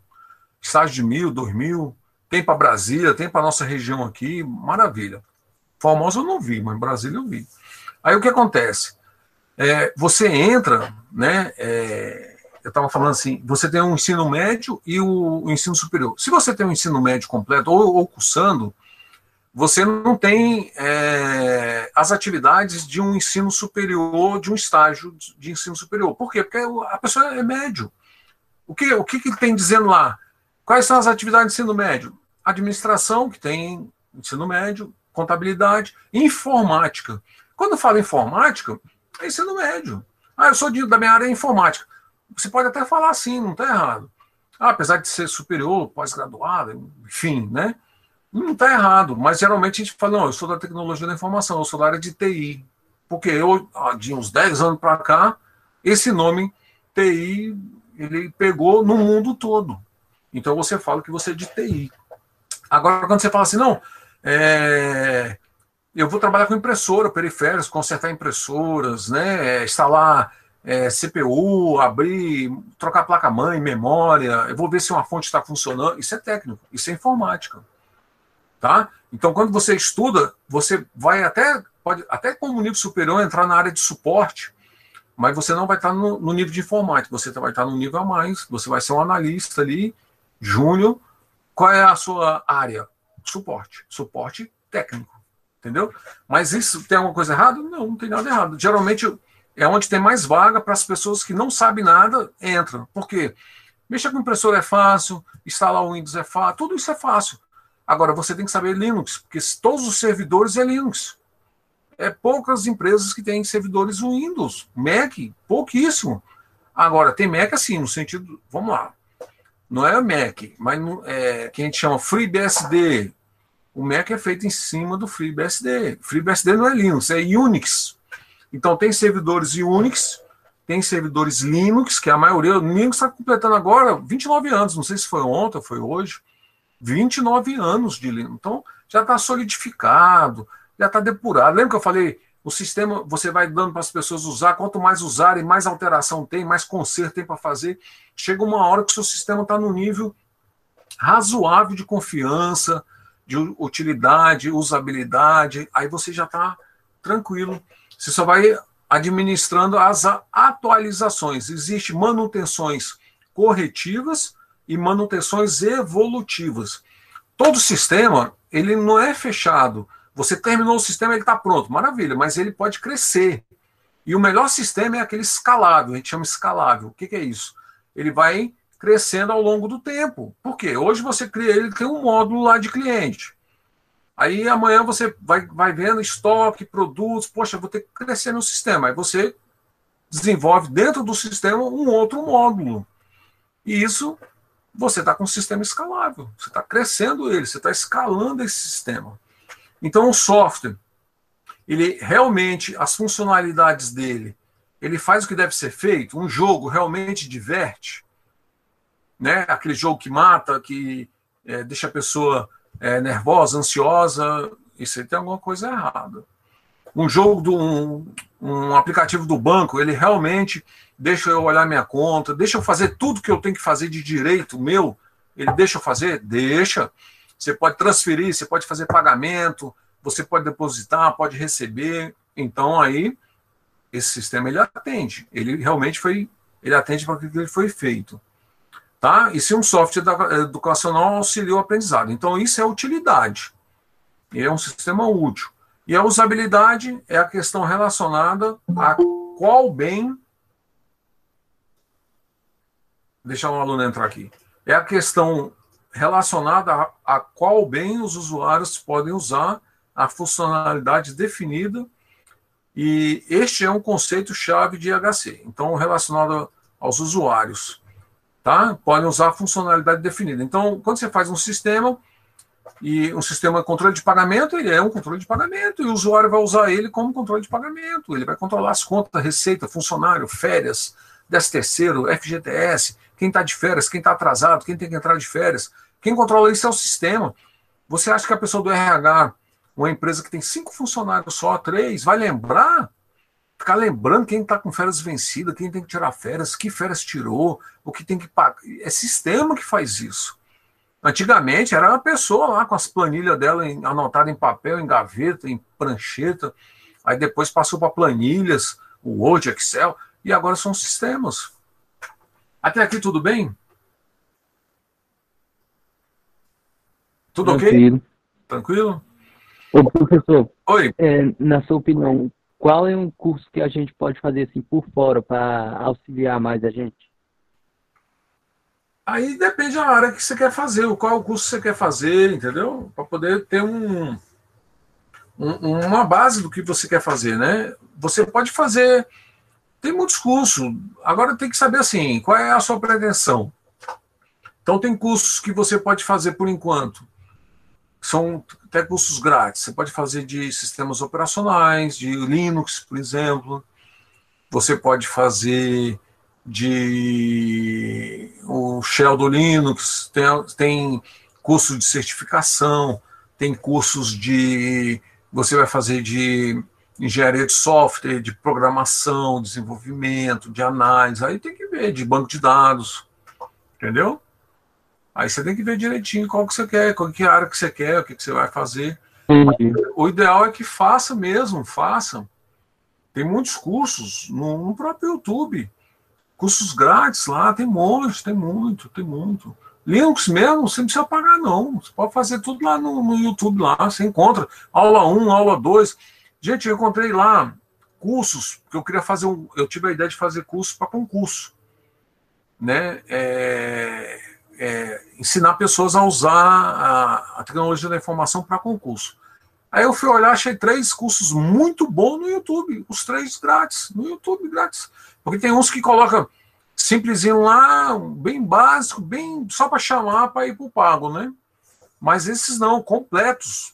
É, Polícia Civil, agora que vai ter agora em outubro, tá lá no YouTube. Aí o cara tá pagando não sei aonde lá, aqueles Gran, Gran, Gran Rio, é, eu esqueço o nome dos concursos que tem. A, é, tem aquele tem uma corujinha lá, esqueci o nome. Aí você faz. É, é alguma coisa, tem um outro lá que tem a corujinha também. É só. Gran curso estratégia. Isso, gran curso, estratégia, ele mesmo. Aí o cara vai pagar para fazer nele lá, tendo no YouTube, cara. Tá de graça lá no YouTube. Agora, quando você precisa de um certificado, aí o YouTube não vai te dar. E, ah, outro segredo que eu tenho para vocês. Na faculdade, você tem que comprovar 300 horas no final do curso, além de todo o seu curso, além do TCC, além do estágio comprobatório que você tem que ter. Eu estou com dois alunos na minha empresa estagiando da faculdade, alunos do oitavo semestre. É, mandaram até a documentação, acho que mandaram segunda-feira. Eu tenho até que preencher para mandar para eles. Eles vão estagiar lá comigo. E você tem que ter 300 horas comprovadas de cursos, palestras, eventos. Você tem, ah, eu vou, vai ter um evento do Linux, né, num hotel em Brasília, dois dias, e dá o certificado. Você vai, pega o certificado, guarda. Faz cursos, pega o certificado, guarda. No final, essas horas fica valendo ponto nessas 300 horas. Agora, lembrando uma coisa, você faz um curso de 80 horas, não vai ser aceito 80 horas, vai ser aceito 20, 30 horas. Você faz um de 20, vai ser aceito 10 horas. Por quê? Porque é uma percentagem do valor da hora que você está comprovando. Mas os cursos têm que ter a, a, a empresa, né? Tem que estar tá registrada, CNPJ, tudo bonitinho, né? O diploma regulado, que o coordenador na faculdade ele faça a consulta, vê que aquele diploma é seu, tal, tudo bonitinho Aí tudo isso é aprovado, ok, o aluno ele consegue graduar. Então, assim, faça cursos, tem que fazer cursos. Tá? Olha só, é, mais alguma pergunta? Eu olho para cá porque da, da, do, vocês estão no meu outro monitor. Esse aqui eu estou dando uma aula e vocês estão no outro. Aí eu olho aqui eu vejo todo mundo, as fotos, né? Porque não tem um ser humano que entra com uma webcam nessa turma. Que a turma de segunda tem. A turma de segunda-feira o pessoal entra, não tem vergonha não. Entendeu? Não tem medo não, sem dúvida, né? então, ok. Então vamos lá. Mas da interferência. Da interferência, né? Então vamos lá. Mas como temos afirmado, é, as aulas eu procuro trazer para vocês é, tudo que a gente vê no dia a dia. Então, como é que você vai entender uma matéria dessa? Cara, tem que trazer vocês, por isso que eu falo, o aluno ele tem que entrar no, entrar no, no, no perfil, né, ali, analisar tudo que o professor está falando, a melhor maneira que tem é ele se posicionar como o professor está falando. Então, ele fala do usuário, você se posiciona como usuário, ele fala como professor, se posiciona como professor, ele fala do aluno, se posiciona como aluno.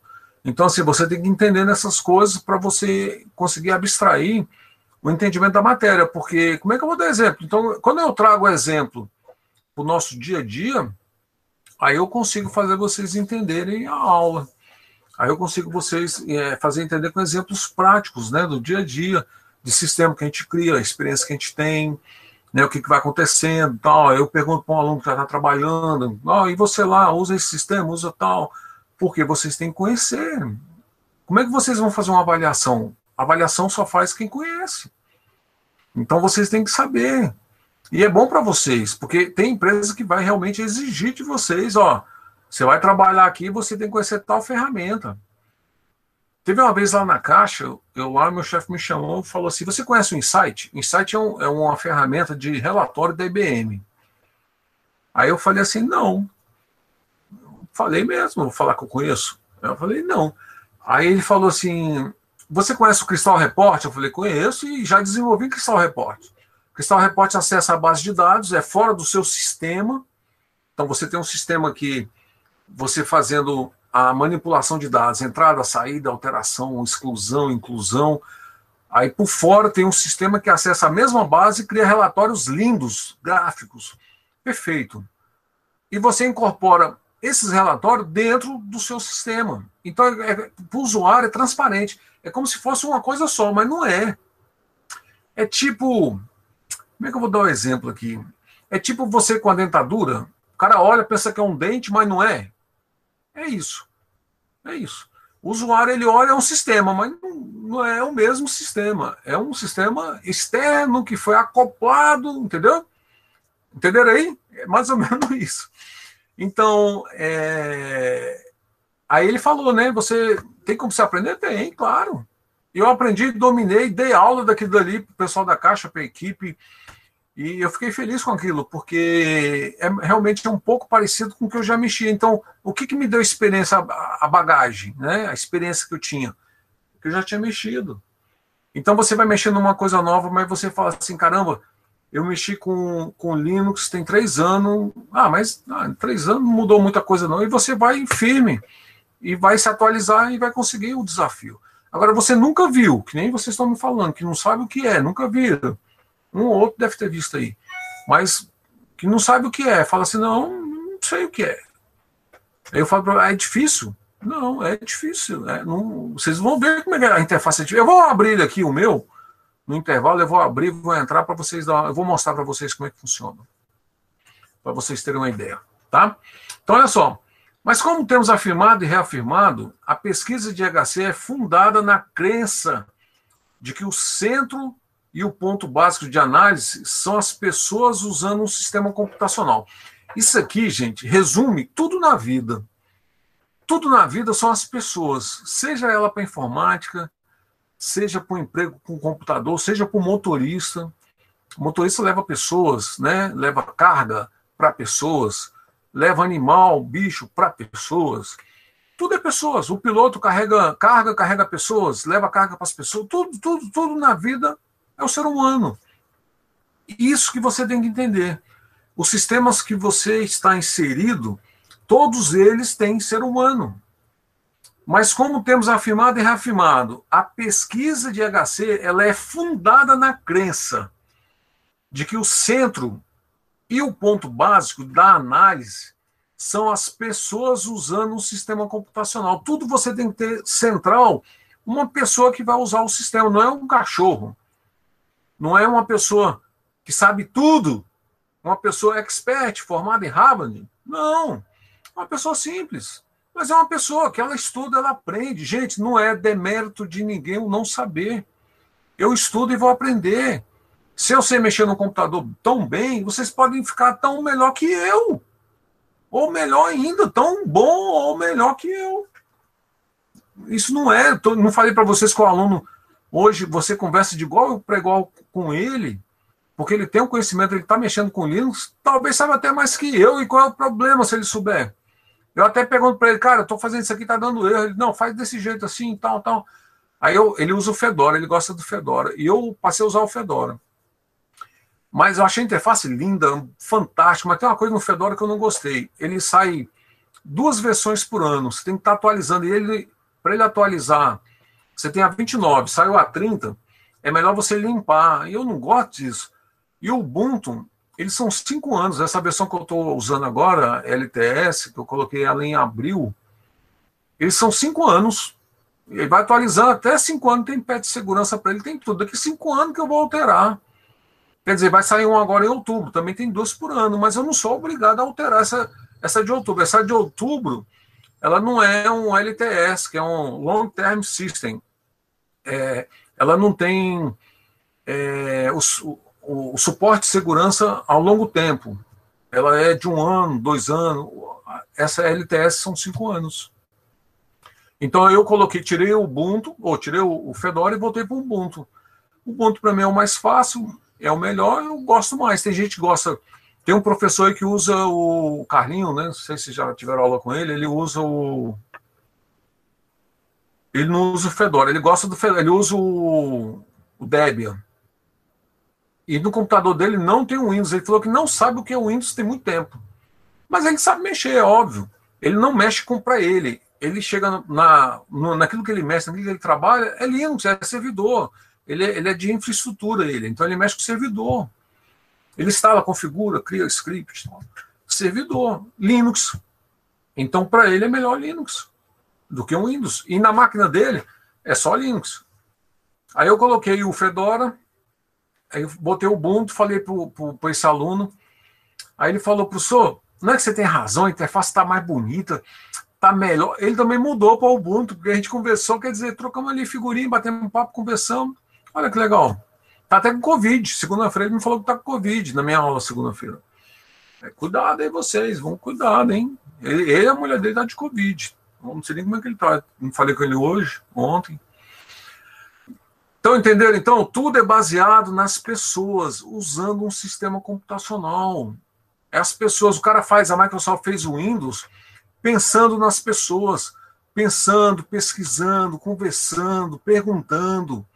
E chegou onde chegou o Windows 10 está muito bom. A partir do Windows 7, o Windows XP já foi muito bom. Quando foi para o 7, melhor ainda. Eu lembro que no Windows 7, todo mundo que usava Linux passou a usar o Windows 7, porque a interface lindíssima, belíssima, segurança, e mesmo assim cheia de problema, mas dava muito menos problema que os, os, os Windows anteriores. Teve um Windows, o Windows Vista, nossa, era, foi uma negação. O Windows Millennium, nossa, foi horrível. O 95 mais ou menos, o 98 melhor, o Millennium, uma negação, Vista também, aí veio o Windows 7, aí sim, aí, o, aí veio o XP. Aí depois o Windows, o XP já melhorou bastante. Aí depois o Windows 7. O 8 e o 8.1, a negação. O 10 melhorou de novo e tá bom. Tanto é que já tem 5 anos o Windows 10, já está depurado. Quantas milhões de pessoas não usam o Windows? Tem até mais que o Linux. Mas servidores no mundo, os meus servidores são Linux. Todos eles são Linux. Lá, os servidores web, banco de dados, segurança, tudo Linux. E é tudo CentOS, que é baseado no Fedora vocês terem ideia. É o, é o Fedora para servidor. Ah, tem melhor, tem, tem uns que gostam que nem carro, né? Uns gostam de papagaio, outros gostam de avião, outros de bicicleta, é desse jeito. As pessoas não devem ter que mudar radicalmente para adequar o sistema. Então, você cria um sistema, para você o sistema é nota 10, fantástico sistema. Aí você dá para o seu usuário usar ele fala, mas isso aqui é você. Não, você faz assim, usa assim. Aí o cara, pô, cara, você tá vendo que isso não é prático? Eu vou dar um exemplo para vocês. Aconteceu comigo. Eu fiz um sistema, na época era Clipper em DOS, ou seja, não era modo gráfico. O usuário queria, porque queria, saiu o logotipo dele no papel. Eu falei, amigo, manda para a gráfica, a gráfica que vai fazer isso, e você bota o papel na impressora. Aí o cara, pô, mas não é assim. Eu falei, claro que é assim não tem como eu botar, não tinha como eu botar uma imagem. No, hoje em dia, olha como é que é fantástico. E nós somos amigos até hoje, tanto esse meu cliente quanto o meu amigo, que era o nosso amigo em comum, que indicou, me indicou para ele. Moro em Maceió, então assim, toda vez que eu vou lá eu visito eles. Esse ano eu estive lá, falei com, falei com um deles. O outro tem uns três anos atrás que eu falei. Mas esse amigo a gente saiu, almoçou, batemos papo, fui na casa dele, passamos um dia junto e tal. E foi meu aluno lá, eles foram meu, meus alunos lá. Eu, eu morei cinco anos lá antigamente, e eu tive dois mil alunos lá em Maceió, nos anos 90, e fui analista de segurança da Secretaria de Segurança Pública, analista de sistema. Então, aí eu conheço muita gente lá, e quando eu vou para lá, todo ano eu vou para lá. Minha sogra morava lá, até esse ano, ela veio, veio, voltou, voltou a morar em Brasília. Mas a gente ia passear e todas as vezes a gente se encontrava. E a gente lembrava de, lembra desse episódio. Lembra aquele dia que você brigou comigo? Quase me matou por causa dele. Que isso, rapaz? E tal. Eu falei, não, mas foi, o negócio foi sério. Ele falou, não, mas é a mesma coisa que limpar papel com a bunda e botar de novo. O cara começou a viajar na maionese. Eu falei, não, cara, não é assim não. É, o sistema não tem suporte para eu colocar o papel timbrado. Então vamos fazer o seguinte: você não quer levar para a gráfica, não? Ele não. Vamos fazer no Word? Aí eu fiz um logotipo dele num, num, num Paint, lembra do Paint? Antes era Paintbrush. Aí eu fiz no Paintbrush, que hoje é Paint, né? Aí eu fiz nele uma logomarca lá bacaninha, pá, pá, imitei a que ele tinha, as cores, verdinha.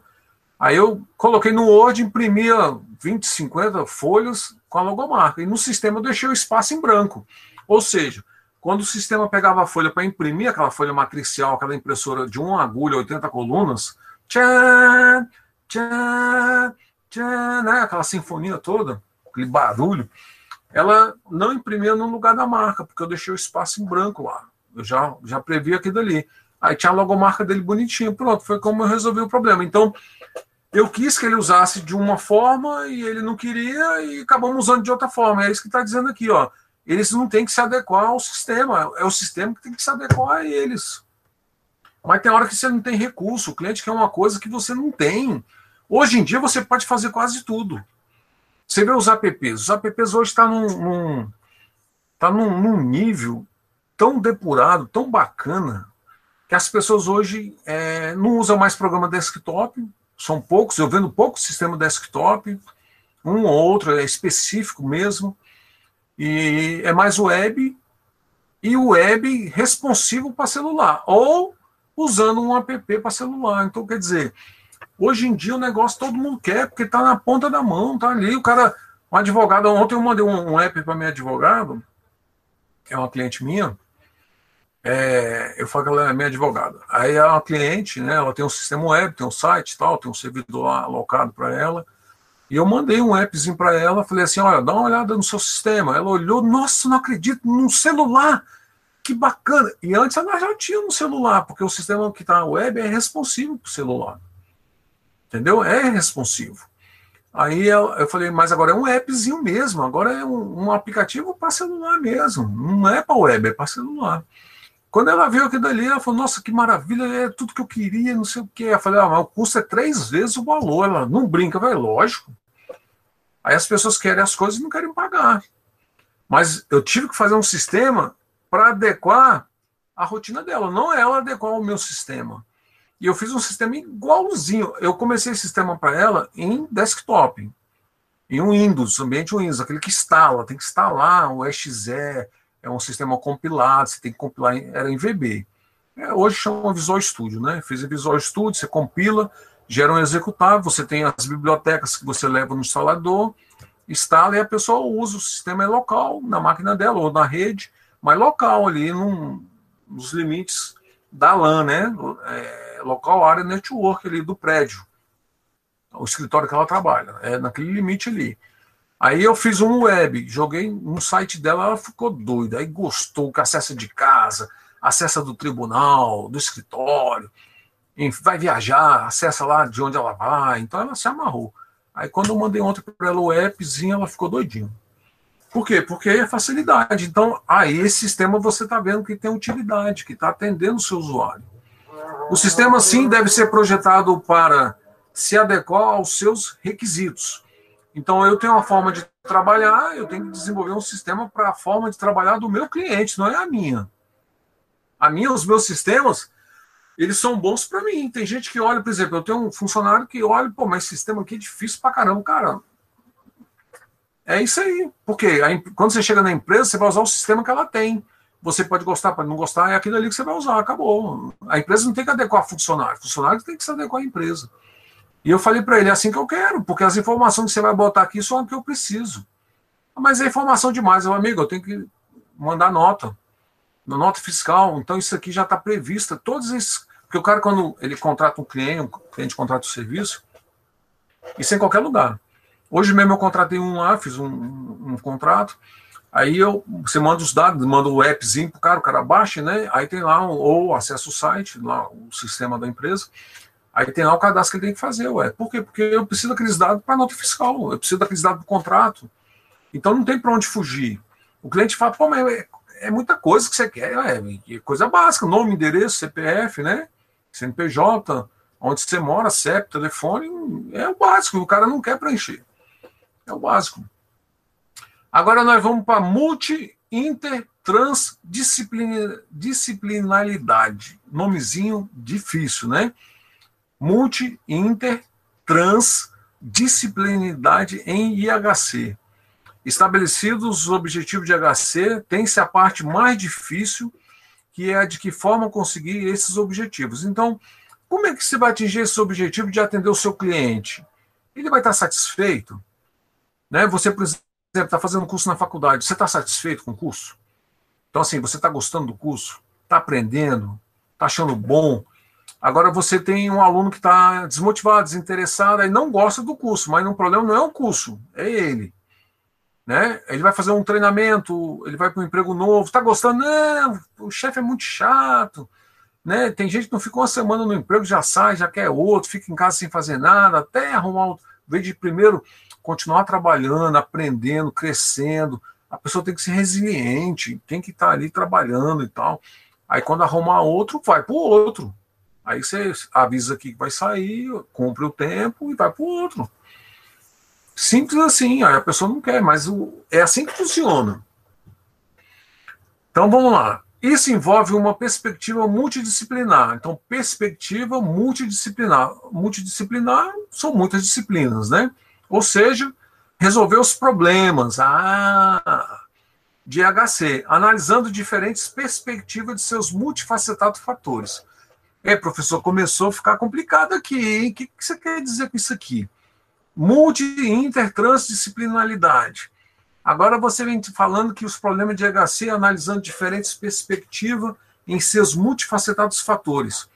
Porque olha só, olha quais são os fatores: segurança, eficiência e produtividade. Então eu tenho que ter um sistema que tem que ter segurança, nós já vimos lá atrás, utilidade, qualidade, né? São os objetivos.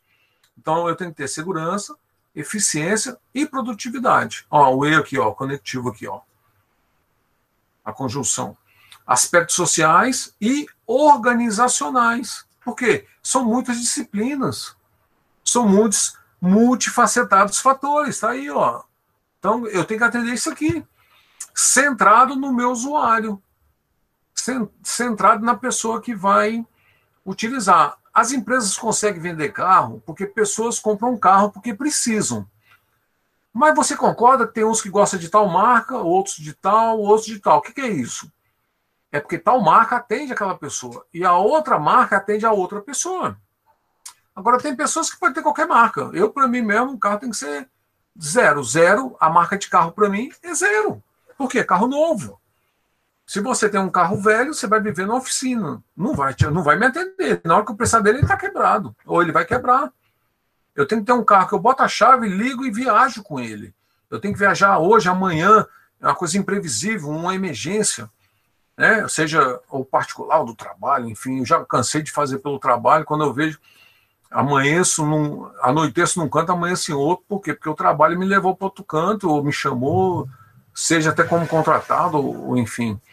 Por quê? Porque as pessoas estão inerentes a essas coisas.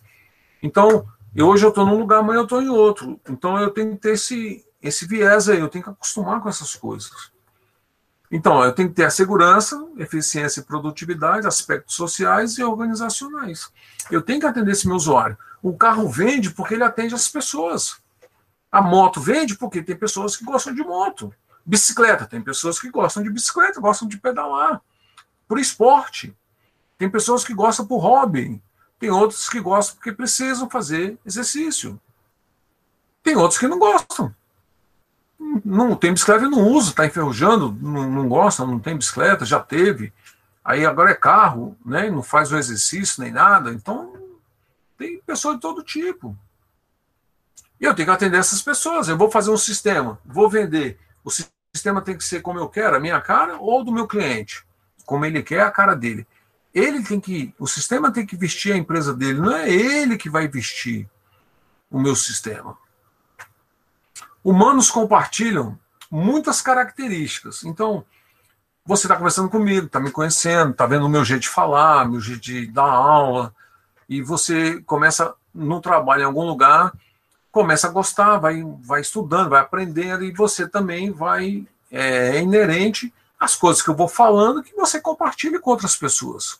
O conhecimento que você aprendeu num curso, você vai compartilhar com outras pessoas. Você está fazendo um curso fora, chega na faculdade, você está fazendo curso de linguagem, por exemplo, é, Java. Chega no terceiro semestre, você começa a estudar Java, HTML. Aí você vai, caraca, eu já estudei isso. Aí o teu colega não sabe nada. Aí você, não, é assim, é facinho, eu te ensino. Porque eu já estudei isso aqui você está compartilhando. Compartilhando características físicas e psicológicas. Mas são bastante heterogêneos em termos de qualidades, como habilidades cognitivas e motivação. Cada um tem a sua, cada um tem as suas diferenças, cada um tem as suas habilidades. Uns têm mais facilidade para aprender, outros têm mais dificuldade. Mas uns têm dificuldade para aprender programação, mas já gosta de banco de dados, aprende com mais facilidade com um cara que gosta de programação com mais facilidade. Essas são as diferenças de cada um. E a gente tem que entender essas coisas. Então, habilidades cognitivas, motivação, essas é, diferenças individuais têm importância fundamental no design da interface de um sistema computacional. Então, quando você entende isso aqui, que você o que você conhece, você joga isso no sistema, Quer um exemplo? O cara estuda 10 anos para ser médico, mais 10 anos fazendo residência. Vamos dizer, né? 10, 10, vamos dizer. É 10, 5, né? Mas um 10, 10. O cara se especializa naquilo ali. Por quê? Porque ele vai salvar a vida de pessoas. Ele vai entrar numa sala de cirurgia com o cara morrendo e vai salvar a vida dele. O cara tem que saber, gente, não pode ter erro. E tem erro, acontece, o cara é humano. Mas imagina que os acertos são muito maiores ele salva a vida toda hora. Entende isso que eu estou falando? Então é a mesma coisa o sistema. Você está criando sistema, está criando tudo que você sabe, que você conhece, você vai botar no sistema. Mas não vai salvar a vida de ninguém, mas vai melhorar a vida das pessoas. Você pode até salvar. A pessoa está usando o programa de um jeito, ele esqueceu o horário e ia ser atropelado ali. eu não vou entrar, não vou entrar nessa seara, né? Mas vocês entenderam o que eu estou falando. Então, a, a, aquilo que você sabe é muito importante. Quanto mais o que você sabe, é melhor para você e melhor para o seu trabalho, é melhor para quem está em sua volta, porque você vai compartilhar os seus conhecimentos. Você não sabe nada, você compartilha nada. Você sabe tudo, você vai compartilhar tudo ao quadrado. Você sabe quanto mais você compartilha, mais você aprende. Quanto mais eu ensino, mais eu estou aprendendo. Eu tenho que estudar para ensinar. Essa minha aula eu preparei minha aula. Eu estudei antes. Ah, é uma aula que eu, eu já lecionei em quatro, cinco faculdades, a mesma aula, a mesma matéria, o que muda é o livro, muda uma coisa, entra uma coisa nova, modifica, é, aperfeiçoa. Beleza, mas eu tenho que estudar, eu tenho que ler, eu tenho que procurar atividade e tal, montar a aula, vir preparar. Hoje eu confesso a vocês, Semana passada eu falei isso, que eu estava cansado, né? Hoje eu também estou, vocês também devem estar. Por quê? Porque foi o dia todo de trabalho. Eu hoje eu consegui parar no meu trabalho mais cedo, uma hora, eu, eu não fui até 18, e vim para cá 19, não, eu consegui parar 5. 5 horas da tarde eu parei, levantei do computador, falei, chega, não aguento mais, descansar para mais tarde, porque senão eu não dou conta.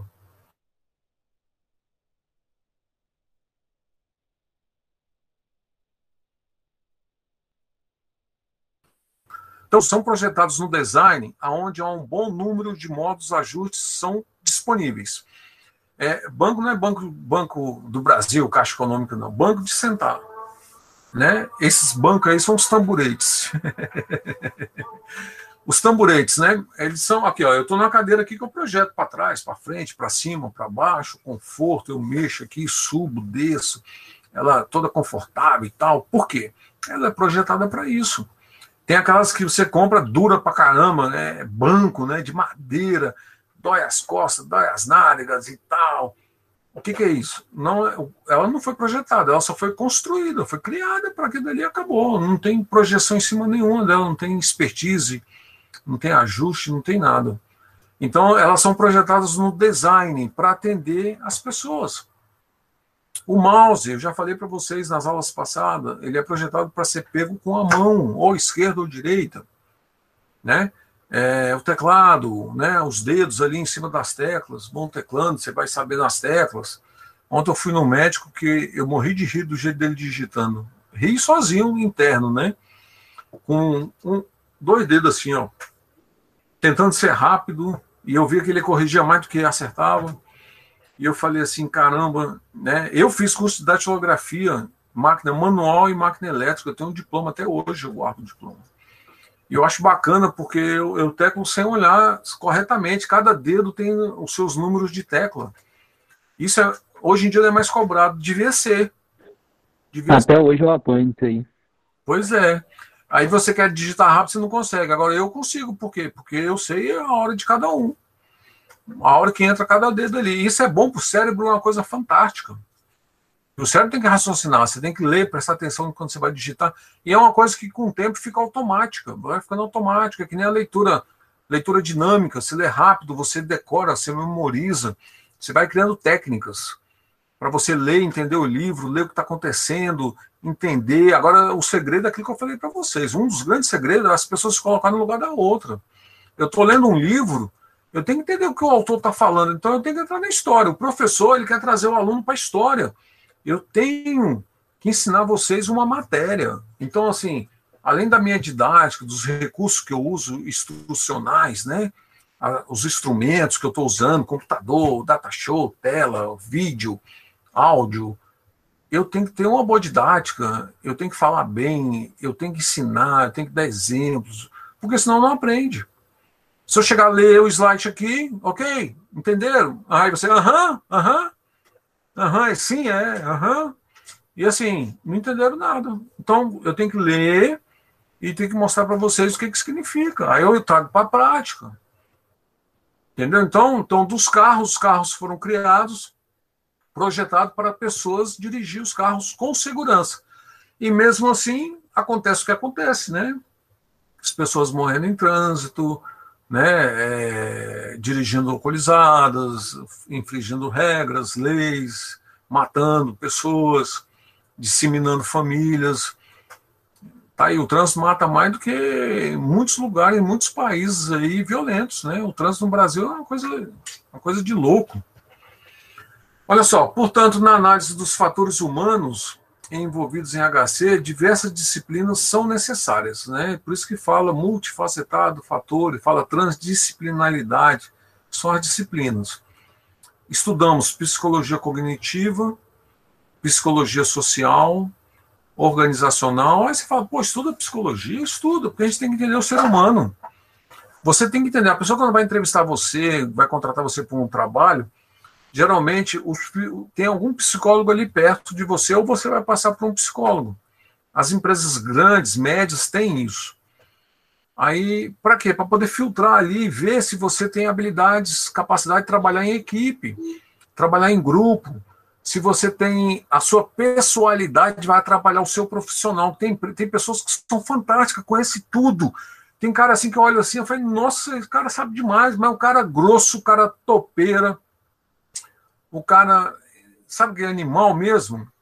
Uma pessoa ridícula, uma pessoa assim que você olha assim, você, caramba, o cara sabe tanto e ao mesmo tempo é tão, é, é, como é que eu posso falar, soberbo, né? Que acaba atrapalhando todas as qualidades dele.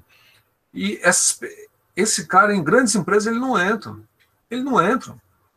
As pessoas não querem dividir, por exemplo, conhecimento, né? Sabe alguma coisa, vê outras pessoas sabendo, não, deixa ele se ferrar, não. Isso tudo hoje em dia, quanto mais você compartilha, mais você aprende, mais você sabe, mais você ajuda. Então, se você vai para frente, eu vou para frente. Cara, não tenha medo de perder emprego. Ah, se eu souber, se eu ensinar, eu vou passar meu serviço para ele, ele vai ficar sabendo, eu vou ser demitido. Bota a coisa na sua cabeça a empresa tem você e quer quanto mais você sabendo, melhor. Ela não quer contratar um profissional novo e ter que ensinar. A curva de aprendizagem numa empresa hoje é muito grande. A curva de aprendizado, o cara vai descer, descer. Para subir, ela sobe assim, ó, íngreme. E demora muito. Vai passar talvez um ano, dois, para treinar um cara, deixar ele como a empresa quer. Ela vai perder você que já tem 10 anos, tem 5 anos, 3 anos? Não vai. Agora, não deixa o seu lado pessoal atrapalhar você. Não deixa a faculdade atrapalhar seus estudos. Você tem que estudar. A faculdade está ali, ela é mais uma ferramenta. Ela vai agregar os conhecimentos nos outros que você já tem, que você está em conhecimento. A faculdade é mais um meio. Ela não é o fim. Tem acabar a faculdade, pós-graduação, já bota na sua cabeça que você tem que investir na pós-graduação. E você vai ter um bom emprego, você vai pagar uma pós-graduação para você. Pós-graduação hoje é cara? É cara. E é menos tempo que uma faculdade, é um ano e meio. Faculdade é quatro anos, pós-graduação é um ano e meio, dois anos. Você paga até mais caro, paga, mas vale a pena. Uma certificação hoje é dois mil reais. Eu pago em dólar, vale a pena? Vale, por quê? É a mesma coisa de você estar tá colocando no seu currículo que você conhece tudo aquilo que você está estudando. O cara vai contratar você e ele vai ver que o seu lado pessoal é esquecido. Você esqueceu ele na sua casa o seu lado pessoal, o seu lado é, que você, como pessoa, é, ficou lá atrás. Você está ali o profissional e está de olho na equipe, de olho na empresa, e você quer crescer, é, você quer ser o co-criador, o co-participativo, você quer ser aquela pessoa que agrega, que não leva o problema para o seu chefe. Você leva a solução, você não leva o problema, você leva a solução para o seu chefe. Essa é a diferença das pessoas que fazem a diferença. Ah, anota aí o slide. 9. Aula que vem, a gente vai continuar do 10, já estão 20 horas. Eu vou liberar aqui, ó. Vou acessar o mudo, vou liberar a atividade. Vou parar um pouquinho, vou ligar a outra máquina. Né, vou tomar uma água também, vocês também fazem isso, uns 10 minutinhos aí. Aí tem gente que tá pensando assim, ei, professor, não tá vendo, eu só vim aqui, coloquei minha foto, saí, estou voltando agora para fazer atividade. Aí eu falo assim, você que é inocente, eu quero ver você fazer atividade, se não prestou atenção na aula. Quero ver. Vai fazer atividade de qualquer jeito. Ah, o que tem que fazer, você não vai fazer. Então, assim, enquanto você está indo para o almoço, eu já estou voltando da janta. Vamos lá. Mostrar a atividade, está aqui, ó, 26 do 8, ok? Liberado. Eu vou dar uma pausinha. Alguma dúvida até aqui? Vou parar a gravação também. Até aqui tudo ok? Sim, não, talvez vou pensar. Sim. Ok, então 10 minutos. Ok. 21 e 10, eu volto, 21 e 13 e a gente continua.